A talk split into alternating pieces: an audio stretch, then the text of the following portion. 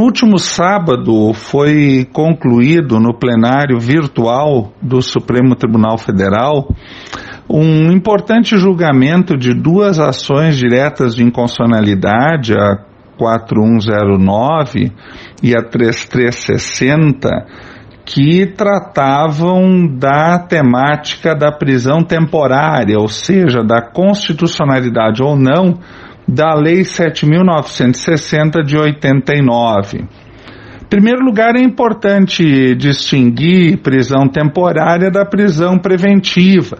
A prisão temporária é aquela inicial de cinco dias, ao contrário da prisão preventiva, que não tem um prazo definido.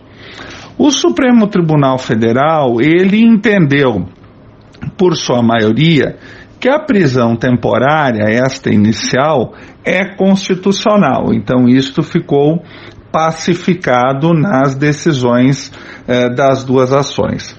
Mas fixou quatro critérios fundamentais para justificar a prisão temporária. Primeiro, for indispensável para as investigações do inquérito policial essencial a prisão para que se possa fazer eh, todo o conjunto de eh, investigações, de eh, busca e coleta de testemunhos, enfim.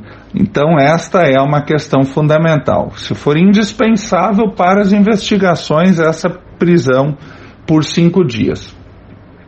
Segundo requisito, se houver também uma boa razão, uma fundada razão do indício de autoria ou de participação, né? porque nós ainda estamos no momento da fase do inquérito policial. Também for justificado em fatos novos e atuais que fundamentem a medida, então não pode se fundamentar em algo que já passou há muito tempo.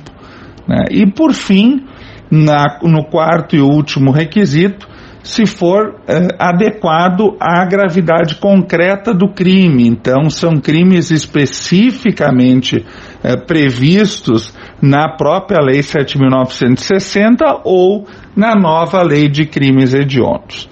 Na verdade, esta decisão ela traz contornos mais claros deste Instituto da Prisão Temporária, que sempre foi muito questionado reitera e reafirma a constitucionalidade desse instituto, mas, por outro lado, eh, evita né, a arbitrariedade, pois estabelece requisitos bastante delimitados para a possibilidade de sua decretação. Dito isso, até a próxima segunda-feira com mais um tema que envolva direito e instituições públicas.